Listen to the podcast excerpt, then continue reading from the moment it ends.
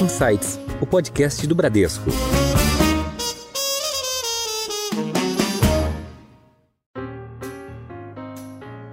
Isso é uma parte que a gente consegue estimar com precisão absoluta, que é a eliminação da acumulatividade é, e alguma correção de distorção de preços relativos, que dá um aumento aí no PIB potencial na, no cenário mais conservador de 4%, até a, o, o, o, trabalho que tenta estimar todos os impactos da reforma, que tem, é, ele parte de uma metodologia que é um pouco menos uh, segura, mas ele chega a um aumento de 20 pontos percentuais do PIB potencial a gente trabalha aí com um cenário intermediário, 12 pontos percentuais de crescimento do PIB potencial ao longo de 10 a 15 anos. Esse é um dos destaques de hoje, mas tem muito mais. Eu sou Bruno Funchal, CEO da gestora de ativos do Bradesco, e quero te convidar para um bate-papo especial com Bernardo Apia, que é o secretário extraordinário da reforma tributária. A reforma avançou muito no Congresso, chegou no Senado, mas ainda tem algumas coisas para a gente discutir. Então, como é que vai andar a reforma daqui para frente? É, então quero te convidar para participar desse bate-papo. Acompanhe.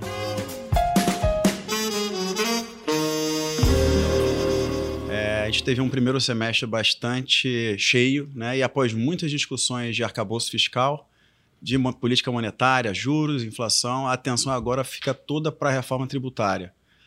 E essa reforma promete simplificar e organizar cobrança de impostos no Brasil, que é um problema histórico. Então é com muita satisfação que a gente vai hoje bater um papo aqui com o meu amigo Bernardo Api. É, e ele é um cara que está dedicado nesse assunto né, faz muito tempo. Bernardo hoje é secretário extraordinário da reforma tributária. Então eu queria agradecer aqui a sua presença conosco é, e é, passar para você para fazer os seus, seus comentários iniciais. Bom, obrigado, Bruno. É, de fato, esse é um projeto que vem sendo construído há, há vários anos. É, ele vem sendo. Eu acho que o que avançou muito na discussão da reforma tributária, acho que ela é uma construção técnica e é uma construção política. É uma construção técnica porque é um trabalho que a gente começou lá no Centro de Cidadania Fiscal em 2015. É, chegamos com um projeto maduro em 2018. Ele foi encampado pela, pela Câmara dos Deputados, deputado Baleia Rossi, pelo presidente Rodrigo Maia em 2019, e eh, virou a referência no, no, no, debate. Mas ele é, sobretudo, uma construção política. É uma construção política eh, do Congresso Nacional e do governo. E o ministro Fernando Haddad eh, teve uma participação decisiva nas negociações para poder viabilizar a aprovação da reforma tributária agora. É, eu acho que é, o, é um projeto que chegou no momento certo, porque tem uma percepção no Brasil que o nosso sistema tributário não dá mais, que ele está tendo um custo muito grande para a sociedade em termos de perda de potencial de crescimento. É, e é, eu acho que uma proposta que foi, vem sendo discutida há quatro anos é, e foi sendo amadurecida do ponto de vista técnico e político ao longo desse período, é o que levou à situação que nós estamos hoje. Ainda tem a tramitação do Senado, ainda tem muita discussão pela frente, mas acho que foi um passo importante essa aprovação na Câmara dos Deputados. Vou puxar essa, esse ponto da aprovação é, do projeto na Câmara dos Deputados. E se você puder, assim, de forma simples, o que, que você, na sua visão, o que, que nesse projeto aprovado na Câmara, o que, que você ficou mais feliz, né? Qual o ponto que te deixou mais feliz e qual o ponto que te deixou, acho que levanta um alerta, uma, alguma coisa que pode ser rediscutida no Senado? Bom, é, eu diria que o, grosso do projeto é, ficou muito bom. Queria deixar isso claro. Acho que aquilo que a gente chama de espinha dorsal. O que, é espinha dorsal? É substituir cinco tributos extremamente disfuncionais e complexos que a gente tem hoje, PIS, COFINS, IPI, ICMS, SS, por um modelo que a gente chama de IVA dual. É um imposto, um imposto sobre valor adicionado federal, que é a contribuição sobre bens e serviços, a CBS, um IVA dos estados e municípios, que é o Imposto sobre Bens e Serviços, mas os dois vão ter a mesma legislação. É, então, no fundo, é um só. Vão ser duas cobranças, mas um único imposto, é, que tem todas as características de um bom IVA. Uma base ampla de incidência, com bens, serviços, intangíveis, é, não cumulatividade plena, isso é muito importante. É, ele é, é cobrado no destino, e mais, na parte do imposto sobre bens e serviços dos estados e municípios, ele tem um sistema de cobrança de gestão compartilhada entre os estados e municípios e é uma arrecadação centralizada que vai facilitar enormemente a vida para os contribuintes.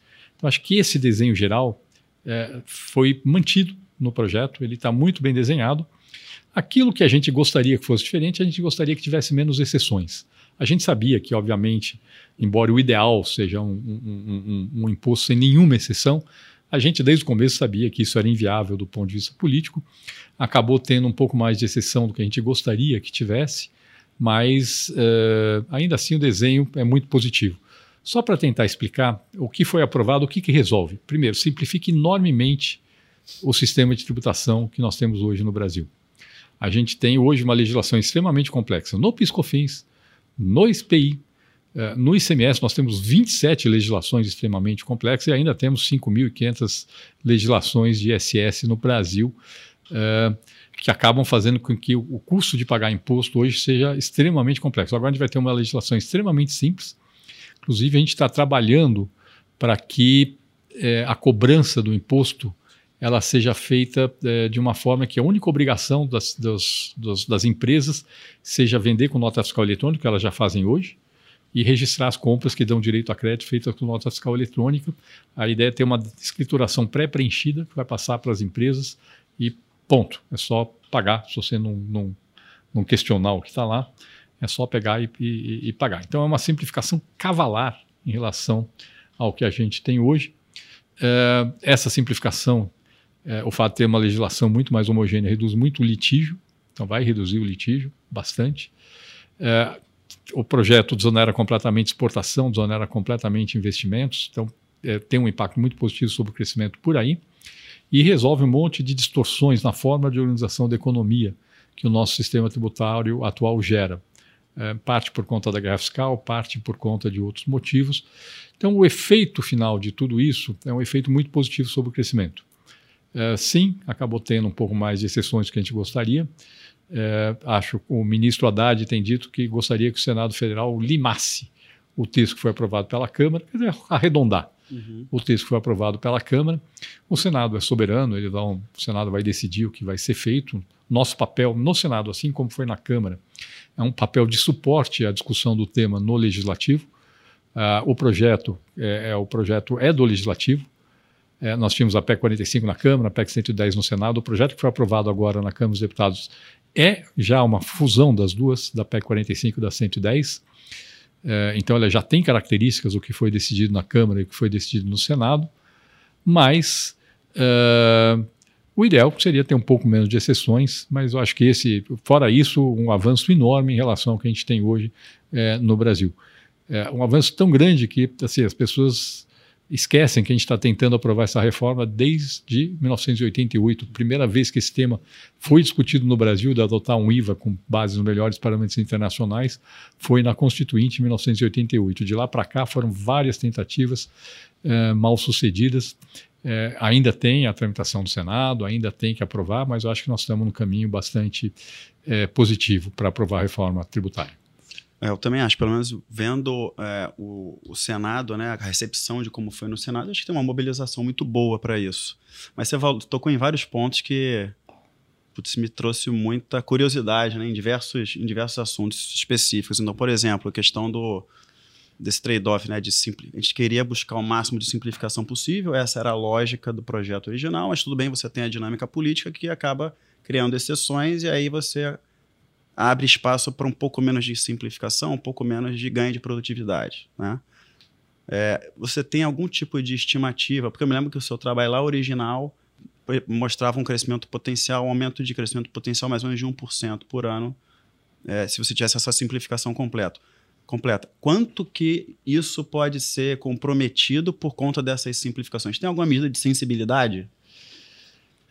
É, é, muito difícil estimar com precisão o impacto da reforma tributária. Tá? A gente tem é, algumas estimativas anteriores. Tem uma parte que a gente consegue estimar com precisão absoluta, que é a eliminação da acumulatividade, é, e alguma correção de distorção de preços relativos, que dá um aumento aí no PIB potencial na, no cenário mais conservador de 4%, até a, o, o, o, trabalho que tenta estimar todos os impactos da reforma, que tem, é, ele parte de uma metodologia que é um pouco menos uh, segura, mas ele chega a um aumento de 20 pontos percentuais do PIB potencial. A gente trabalha aí com um cenário intermediário, 12 pontos percentuais de crescimento do PIB potencial ao longo de 10 a 15 anos. Uhum. É, o grosso desse efeito está mantido. O grosso desse efeito ele resulta da simplificação, da redução da litigiosidade, da desoneração dos investimentos, da desoneração das exportações e da eliminação das distorções alocativas que existem hoje. Sobra, sim, alguma distorção provocada por eh, distorções de preços relativos uhum. que não levam necessariamente a você adotar métodos produtivos ineficientes. Isso a reforma tributária resolve, tá certo? É, e o nosso sistema tributário atual ele não só distorce preços relativos, mas ele leva as empresas a se organizarem de forma ineficiente. Uhum. E isso deixa de acontecer. É, o efeito da, da, distorção de preços relativos, que ainda resiste por conta dessas exceções, primeiro, ele é muito menor do que existe hoje. Ele pode ter um impacto, sim, negativo sobre o crescimento, mas é um impacto, a, a redução re, é, no potencial de crescimento decorrente dessas, é, dessas mudanças não deve ficar muito longe de meio a 1% de queda em relação ao que a gente esperava antes. Uhum. Tá certo? Então, o grosso no, no agregado. Então, o grosso do efeito está mantido. Eu acho que o principal efeito dessas. É, do fato que você tem muitas exceções, está menos eh, no efeito negativo sobre o crescimento. Ele tem algum efeito negativo porque ele abre um espaço para um pouco mais de judicialização. Uhum porque classificação sempre abre um problema de um risco de judicialização. Se a lei complementar for bastante precisa em definir o que tem tratamento favorecido, isso talvez reduza, mas ainda perto do que é hoje, é muito menos do que tem hoje. Mas o principal efeito é porque se alguns setores pagam menos, os outros, para manter a carga tributária, vão ter que pagar mais. Então, acho que o efeito mais relevante dessas exceções foram colocadas é menos sobre o impacto que tem sobre o crescimento e mais sobre o fato de que você vai precisar de uma alíquota é, modal um pouco mais elevada para poder compensar as muitas exceções que foram feitas. É, eu acho que esse é um tema que vai ser discutido no Senado Federal. Você fala de, falou da simplificação e de fato assim o, o a gente tem experiência né, no, com modelos de tributação no Brasil e nos estados particularmente. Então, acho que um, um, exemplo interessante é quando você pega, você falou, as legislações de ICMS. Cada estado você tem o um regulamento, quer seu próprio regulamento do ICMS você tem, é muito comum regulamentos de ICMS passarem de mil, duas mil páginas. Então você imagina uma empresa operando no Brasil todo, 27 estados, com duas mil páginas para estudar, para o contador e para o advogado entender, em cada estado, né? É, sendo que a gente tem em média isso aí, eu fiz essa conta, 200 mudanças tributárias todo ano é, pelo Confaz. Então é uma complexidade dinâmica né, que a gente tem no Brasil, que em tese, a, com essa aprovação né, desse projeto, isso aí vai acabar, né? Exatamente esse é o ponto. Quando você leva para o destino, você faz, você é, ajuda a acabar com essa guerra fiscal e você vai ter essa uniformização, uma, uma redução grande de simplificação, né? É, isso sim, é verdade. Não é só que a gente tem mil páginas em cada regulamento de ICMS. É que você tem mil páginas com uma série de conceitos, às vezes, que não são totalmente claros que dão margem a litígio. E que realmente muda muito. É, recentemente, o, o vice-presidente Alckmin teve numa empresa, é, nessa única empresa, em um único ano, ela teve que ajustar o sistema dela é, de apuração de tributos para refletir a mudança de 1.300 normas em um ano. Uma única empresa precisou incorporar no sistema de cobrança de tributos é, o efeito de 1.200 mudanças de normas de tributos federais, estaduais e municipais que ocorreram em um único ano. É óbvio que esse, esse custo é um custo monumental que o Brasil carrega hoje, que vai ser é, enormemente reduzido com, com a reforma tributária que foi, que foi aprovada. Acho que esse, é para mim, é um exemplo muito claro, né? Que por mais que a gente sempre tenha dúvida de para onde é que vai o, o, modelo, né, o sistema, mas o hoje é tão complexo que é difícil, é difícil a gente não ter ganhos com essa mudança. É, e você também mencionou da, de um outro benefício que pode gerar é, influ é, é, influenciar bastante em crescimento, que é questão da, da desoneração da exportação, né? Porque até hoje a gente basicamente tinha uma desoneração, mas era desonerado a exportação, mas não muito, né? Porque você tinha muito crédito acumulado, crédito acumulado de exportação. Você tem muitos estados que são porta de saída e você teve um acúmulo de crédito, era o crédito físico, e aí você, em geral, começava na cadeia, a, a, a empresa acumulava crédito, chegava no estado porta de saída, o Estado não, não devolvia, não, não, compensava esse crédito, porque aí não arrecadava nada na exportação. E você tem vários estados acumulando esse crédito. O que, que acontece com esses estados? Porque eu imagino que seja um ponto de embate. Então, você tem alguns estados que têm bilhões de reais de crédito de exportação acumulados. Como é que vai ser? O que, que vai acontecer com esse, com esse passivo pelo lado dos estados? Que vai influenciar na arrecadação deles, né? Tá, vamos lá. Eu vou trocar dois temas. Um primeiro, hoje você onera exportação de duas formas. Você onera exportação porque, é, na verdade, você tem o que a gente chama de tributos cumulativos, impostos são pagos ao longo da cadeia e não são recuperados é, por N falhas que tem no sistema tributário atual. Você onera exportação porque quando um exportador acumula um saldo credor, mesmo daquilo que é admitido para você recuperar de tributos, é, os estados criam uma enorme dificuldade para ressarcir é, o exportador. Então, no fundo, a gente está exportando tributos.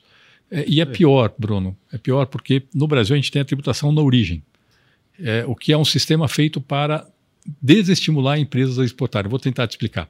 Eu tenho uma empresa que está no estado A, por exemplo, que é 100% exportadora. Aí ela compra insumo no estado B. Aí o estado B tributa esse insumo e hoje o estado A deveria devolver para a empresa o imposto, o crédito, o imposto que ele não cobrou. Exatamente. Tá certo? Quem cobrou foi o outro estado. Eu já tive é. nesse estado aqui. Pois é, exatamente. É a situação, é a situação do Espírito Santo, de onde você teve lá na Secretaria da Fazenda. Então, é óbvio que o Estado vai criar resistência a devolver é, esse crédito. Bom, como é que nós estamos tratando desse saldo credor de, de créditos acumulados do ICMS na reforma tributária? Ele está sendo tratado da seguinte forma: você vai homologar os saldos credores que existem hoje, é, e eles vão ter, e vai ter 240 meses para que eles sejam é, ressarcidos às empresas, um 240 avos por mês uhum. desse saldo credor é, homologado. É, vão ser corrigidos pela inflação.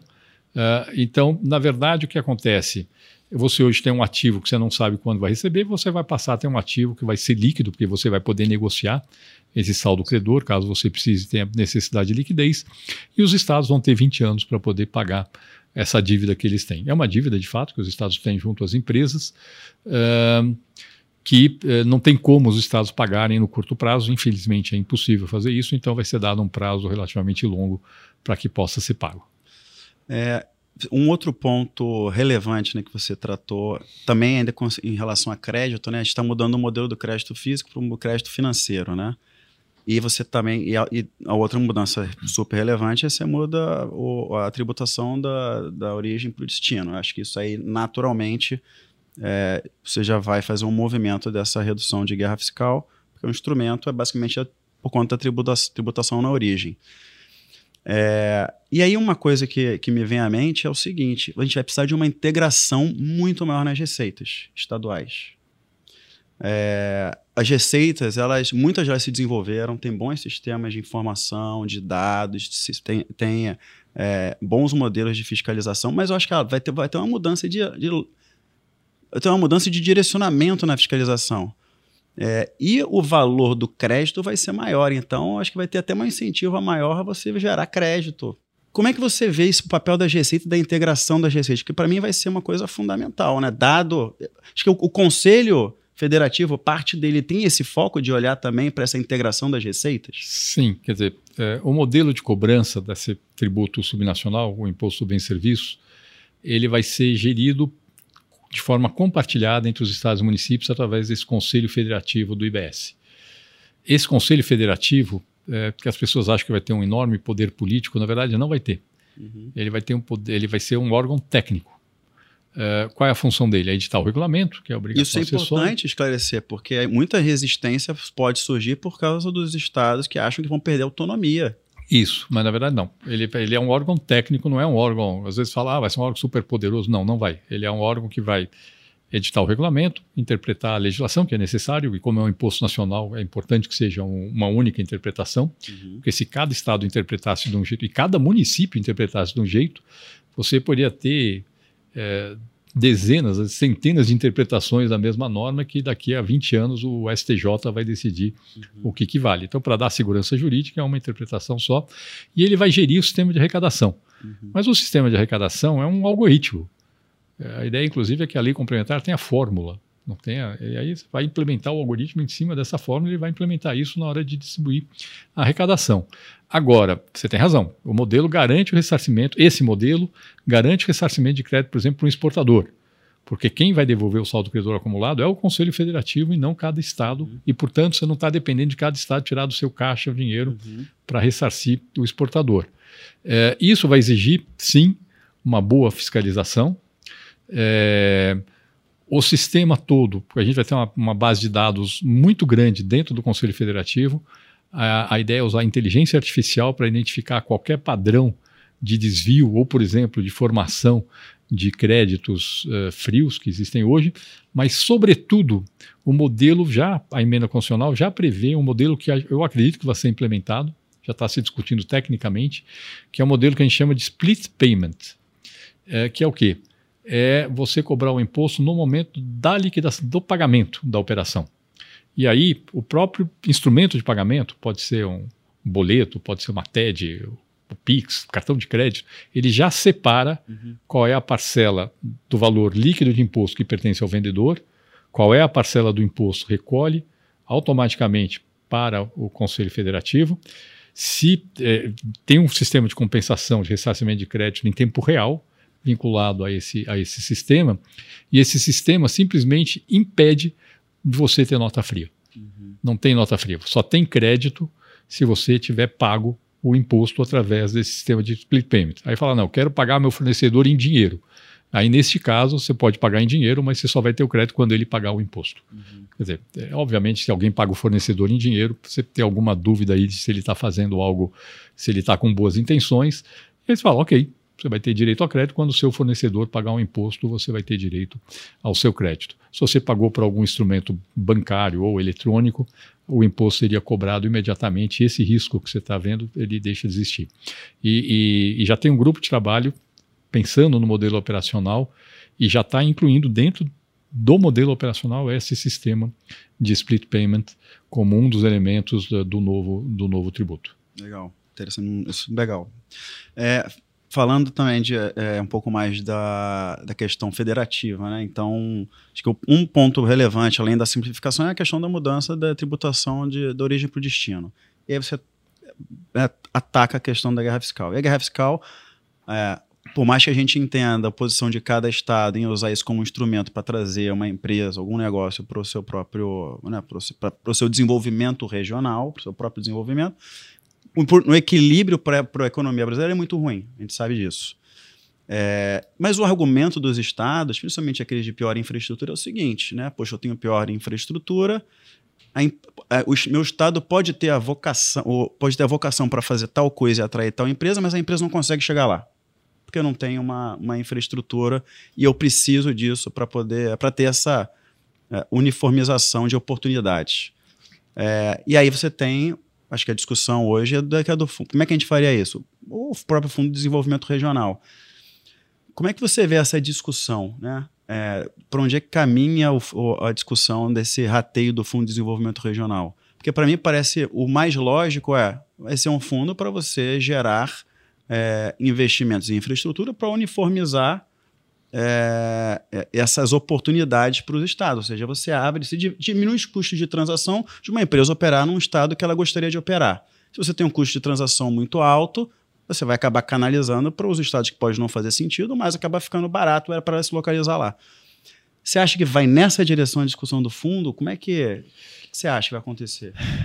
É, a ideia do Fundo de Desenvolvimento Regional é exatamente essa. O que acontece hoje é que você faz, os estados fazem política de desenvolvimento via benefícios fiscais, que é um sistema extremamente ineficiente de fazer política de desenvolvimento. Essa, essa que é a verdade. Até porque muitas vezes o Estado é, tenta atrair uma empresa que não tem vocação para ir para o Estado. E aí é, impacta em produtividade é, da economia. Impacta em produtividade. E o que acontece é assim, é o Estado A é, dá um benefício para roubar uma empresa que por vocação iria para o Estado B, e o Estado B dá um benefício para roubar uma empresa que por vocação iria para o Estado A. Então acaba ficando com ninguém ganha nada e a economia perde em termos de produtividade. É isso que acontece hoje no Brasil. O Fundo de Desenvolvimento Regional, a própria PEC define no que ele pode ser aplicado. Ele pode ser aplicado em investimento em infraestrutura, ele pode ser aplicado sim em fomento a atividades produtivas, subvenções a empresas, e ele pode ser aplicado em inovação, desenvolvimento e tecnologia. São essas as áreas em que ele pode ser uh, aplicado. É, eu acho que os estados que utilizarem melhor os recursos do Fundo de Desenvolvimento Regional vão ser aqueles que vão ter mais melhor efeito em termos do seu desenvolvimento de longo prazo. É, como os recursos vão ser transferidos para os estados e os estados vão definir qual é a política que eles querem dar, eu acho que vai depender muito de como os estados vão alocar esses recursos. Agora, a minha percepção é que eles vão entender que é, muitas vezes é melhor investir em infraestrutura, por exemplo, do que ficar dando uma subvenção para uma empresa. É, quando você investir na infraestrutura agora, você está criando condições para atrair muitas empresas no futuro, em vez de atrair uma única empresa no curto prazo. Mas cada estado vai ter autonomia para poder gerir os recursos do Fundo de Desenvolvimento Regional como ele, como ele, como ele melhor entender. É, o montante de recursos é alto, queria deixar isso claro. A União se dispôs a colocar é, é, um, é um valor que é crescente ao longo do tempo, mas que chega a 40 bilhões de reais por ano, corrigido pela inflação, é um valor alto que está sendo é, alocado no Fundo de Desenvolvimento Regional. É, a preço de hoje, nós estamos falando aí 0,4% do PIB. É, é, e é, vai ser distribuído, obviamente, para os estados com menor grau de desenvolvimento, mas todos os estados, em princípio, vão ser beneficiados pelo Fundo de Desenvolvimento Regional. Uh, e vai ser um instrumento, acredito eu, bem mais eficiente que os benefícios fiscais se eles forem bem utilizados. Aliás, a própria literatura indica isso, tá? A própria literatura indica que é, de desenvolvimento feita com base em investimento em infraestrutura, é, em redução de, de, de, custos, em inovação, etc. E tal, é a política que tem é, mais efeito no longo prazo talvez pudesse entrar, que não entrou, é qualificação de mão de obra. Uhum. A única questão aqui é tomar cuidado para isso não virar despesa de custeio, olhar um pouco cuidado, mas qualificação de mão de obra é importante também para o desenvolvimento é, das regiões menos desenvolvidas do país. Sem dúvida.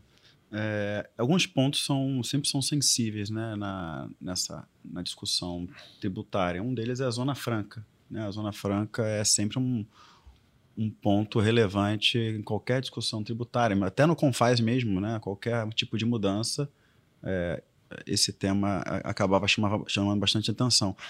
Como é que é, você acha que a questão do fundo, olhando para a Zona Franca, é suficiente, resolve? Como é que você vê essa discussão agora no Senado? Não, a Zona Franca ela tem é, um tratamento específico dentro da, da emenda constitucional. É, ela já tem hoje um tratamento específico, quer dizer, tem, tem benefício para a Zona Franca que não existe em nenhuma outra parte do país. É, ela tem um tratamento específico na PEC.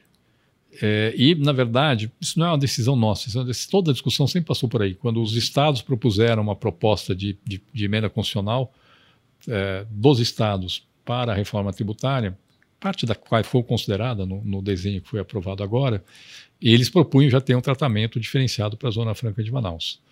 É, o que a PEC diz é que os benefícios no âmbito dos novos tributos vão garantir é, a competitividade que existe atualmente é, na Zona Franca de Manaus. A, a novidade é que está sendo criado é, um fundo para o desenvolvimento de novas alternativas de desenvolvimento para a região uhum.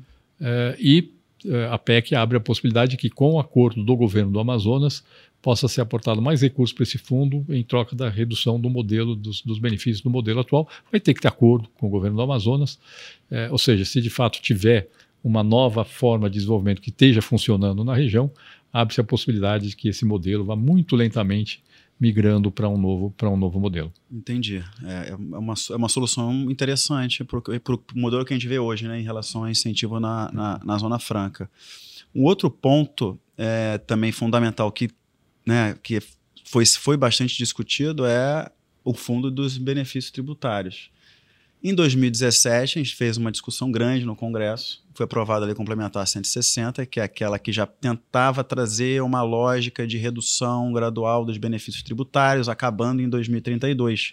No limite, o, o setor da indústria poderia ficar até 2032 e você. Lembra que até na discussão, você, a, a, proposta original tinha uma redução gradual, um phase-out né, dos benefícios e morria em 2032 acabou que a, a lei complementar foi aprovada, acabando com os benefícios em 2032. E aí os estados, e eu lembro que na época todo mundo, bom, vamos nos planejar para as concessões dos benefícios vingar, vingar, é, é, é, vigorarem até 2032. Essa é a lógica por trás desse fundo, é o que as empresas que hoje estão nos estados, que receberam benefício e fizeram investimento elas tenham esse horizonte de, de, né, de, de, benefício até 2032. É esse, esse fundo do benefício tributário é para é compensar essas empresas? Como é que funciona? Isso, eu vou tentar explicar. Na verdade, tem dois fundos, tem, os dois são financiados com recursos da União, é, que começam, no agregado, os recursos da União começam em 8 bilhões de reais em 2025, vão crescendo 8 bilhões de reais ao ano até chegar em 40 bilhões em 2029 o recurso todo aportado de 2020 cerca de 28, que chega a 32 bilhões de reais. Aí, de novo, 32 bilhões de reais em 2029, caindo 8 bilhões de reais ao ano até 2032. Esses recursos vão para um fundo de convalidação de benefícios, fundo de compensação de benefícios fiscais convalidados. É, por que, que ele foi criado, esse fundo? É, porque tem, é, na verdade, é isso que você foi, colocou, Bruno, tem a Lei Complementar 160, ela é, convalidou e legalizou benefícios que até 2017 eram ilegais, embora existissem, vamos ser bem claros, eles existiam, sempre existiram, mas eles eram ilegais, eles foram legalizados, convalidados e é, mantido, e foram até 2032. Aliás, à época, a ideia, quando foi aprovada a Lei Complementar 160, a ideia era de vir junto com uma redução das alíquotas interestaduais do ICMS. Infelizmente, ela foi votada numa época que o governo estava muito fraco, foi logo depois daquele evento lá da, da, da JBS com o Temer, e acabou só passando a parte da convalidação e não a parte da, da redução da alíquota interestadual, que tiraria a força dos benefícios fiscais. Bom, o que acontece é que se você é, reduzir tem uma, uma avaliação de que existe um risco jurídico de você, via redução da alíquota do ICMS, que faz parte da transição, você reduzir a força dos benefícios fiscais e tem uma avaliação que existe um risco jurídico de as empresas que fizeram investimentos por prazo certo, sob condição, é, elas é, entrarem na justiça dizendo: olha, eu tinha um investimento, um acordo feito com o poder público que está sendo descumprido, eu fiz a minha parte, o poder público não está fazendo a parte dele, que é me dar o benefício até 2032. É, e que por isso elas poderiam entrar na, na justiça, isso poderia criar um, um, eventualmente um passivo fiscal é, bastante relevante. É, e por, por conta disso, foi, por um lado, criado o fundo de compensação dos benefícios, para dar segurança para as empresas que vão perder força dos benefícios que vão ter compensação. Uhum. É, mas outra consequência disso é que a transição do ICMS e do ISS, porque eles têm que ser juntos, começa um pouco mais tarde, em 2029, e vai de forma mais lenta, é, 10% ao ano de redução de alíquota até 2032, aí em 2033 você vira, você vira a chave. Mas o objetivo é isso. Na verdade, assim, a gente está fazendo toda a reforma tributária com um foco muito grande de ter o máximo possível de segurança jurídica. A gente não quer fazer uma reforma que crie insegurança jurídica. E desse ponto de vista, esse, esse mecanismo é um mecanismo para dar segurança jurídica para as empresas, para reduzir o risco de judicialização que certamente aconteceria se não tivesse esse mecanismo. O ideal, na verdade, seria fazer a transição mais rápido, mais cedo, uhum. mas como tem um risco muito grande de judicialização e um, um passivo fiscal que poderia ser relevante, optou-se por fazer esse, esse desenho. É, eu acho que faz todo sentido, sim, até porque é, as, as próprias leis votadas no passado acabaram né, trazendo essa segurança para as empresas e você tem contratos que de fato foram firmados. E aí você falou dessa, é, é, dessa transição, né, que pode ser um pouco mais longa, justamente por isso, para poder reduzir o risco jurídico. Dado que você falou de transição, explica um pouco como é que vai ser, porque um, essa transição, né? Porque acho que um dos receios era isso. A gente tem hoje um sistema muito complexo. E a gente vai estar tá botando um outro sistema rodando simultaneamente para poder migrar de um sistema para o outro. Como é que você vê essa transição? Bom, como é que está a transição hoje? Ela está assim. É, em 2026 você começa a cobrar os novos tributos com uma alíquota pequenininho, 0,9% da contribuição federal, da CBS, 0,1% do imposto dos estados e municípios, do IBS, é, e já começa cobrando os dois juntos, isso é importante. A ideia é ter um sistema só de cobrança do tributo federal e estadual. É, esse é um período de teste. Em 2027, você faz a transição dos tributos federais. Então, você extingue PiscoFins, você zera a alíquota do IPI para todos os produtos que não são fabricados na Zona Franca. É, e você cria a contribuição sobre bens e serviços, que é federal. Você cria o imposto seletivo, que é regulatório, fumo, bebida alcoólica, é, mantendo a carga tributária. Uh, e, portanto, você já tem uma baita simplificação em 2027, com a extinção dos tributos federais. A transição dos tributos estaduais e municipais ela está sendo feita a partir de 2029, com a redução de 10% ao ano da alíquota uh, do ICMS e do ISS, das alíquotas, de todas as alíquotas. Uh, então, reduz 40% até 2032, em 2033 se vira a chave e acaba todos os tributos atuais. a gente achou importante fazer essa transição da, antes de 2033 para o ICMS, para não ter uma pressão enorme para manter o ICMS. Uhum. A proposta dos estados, inclusive do Concefaz, era manter integral o ICMS e o ISS até 2032 e aí fazer a mudança de uma vez só em 2033. A gente achou que isso não era uma boa opção, Arriscado. porque senão você ia criar uma, uma pressão enorme para manter o ICMS ali naquele período, então é importante já começar antes a transição do ICMS do, e, e, do ISS. Eu acho que é o desenho possível. Então, assim. em 27, você já vê uma, uma, uma boa parte da simplificação vindo a partir da CBS, que já vai estar integral, Isso. rodando integral. Isso, esse, é, esse é um ponto importante. Em 2027, você acaba com a acaba com o Piscofins, uhum. e, e, que vamos ser bem claro, o Piscofins é bastante complexo. Uhum. Só para vocês terem uma ideia, a gente tem 800 artigos na legislação do Piscofins, 80 regimes especiais diferentes, quase 80 regimes espe diferentes específicos de tributação. É, isso é uma, uma, uma, simplificação muito grande já em 2027, a extinção na maior parte do IPI também, já em 2027. É, e é, o que é importante é que, na verdade, os novos tributos não vão gerar complexidade para as empresas. Todo o sistema operacional está sendo montado para que quem já emite o documento fiscal hoje, durante toda a transição, continue emitindo o mesmo documento fiscal. Vai ter um ou dois campos a mais para a fins de cobrança do, do, do IBS e da CBS. É, e, é, na verdade, o próprio sistema vai fazer, no fundo, meio assim, eu não sei exatamente como vai ser, mas é, de certa forma vai ter uma nota fiscal dos tributos atuais e uma nota fiscal do IBS e da CBS saindo da mesma informação que vai ser é, fornecida pelo contribuinte. É, e o novo sistema já vai não começar a rodar. Uma, não teria uma burocracia adicional? Não tem. Muita coisa Não, não tem burocracia adicional. A ideia é que o contribuinte fornecendo essa informação tem uma escrituração pré-preenchida, uhum. que é mandada para ele, enviada para ele, assim como a gente tem hoje já o imposto de renda pessoa física, que você já pode pegar pré-preenchido na Receita Federal. Uh, isso vai ter essa declaração pré-preenchida. Uh, então, não gera complicação durante esse período. O período que vai conviver os dois é só 2026, na verdade. Já tem uma grande simplificação em 2027. Agora sim, o grande, grande simplificação é em 2033, quando acaba o ICMS, que é seguramente o, o imposto mais complexo é, do Brasil. Do mundo. Se bobear, o imposto mais complexo do mundo. do mundo. É, tem um caminhando aqui para o nosso final, mas acho que tem duas perguntas que são muito relevantes. Primeiro, tempos e movimentos porque agora depois da PEC você vai ter uma série de leis regulamentando, né? Como é que você vê, como é que vai ser esse timing das, das leis que vão regulamentar esse novo arcabouço, esse nova, novo regime tributário?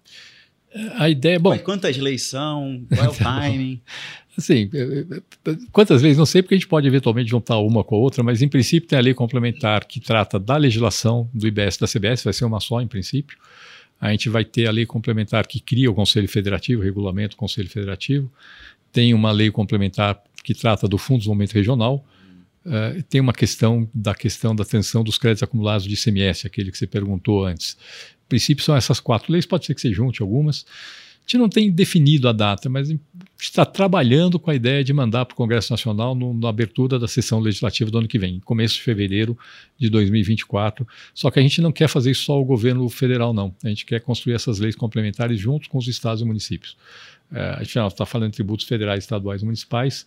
É, a ideia é construir isso junto, o projeto de lei complementar já junto, União, Estados e municípios. E os estados vão ter que passar leis locais também nas assembleias? É, é, depende. Na verdade, os estados e municípios têm autonomia de fixar a alíquota do imposto por lei ordinária do próprio ente. A União também. Uhum. Então, como é que funciona? Durante a transição, você tem uma alíquota de referência, uma federal, uma estadual, uma municipal, que é adotada automaticamente que é aquela que mantém a carga tributária atual. Ela é fixada de forma a manter a carga tributária atual.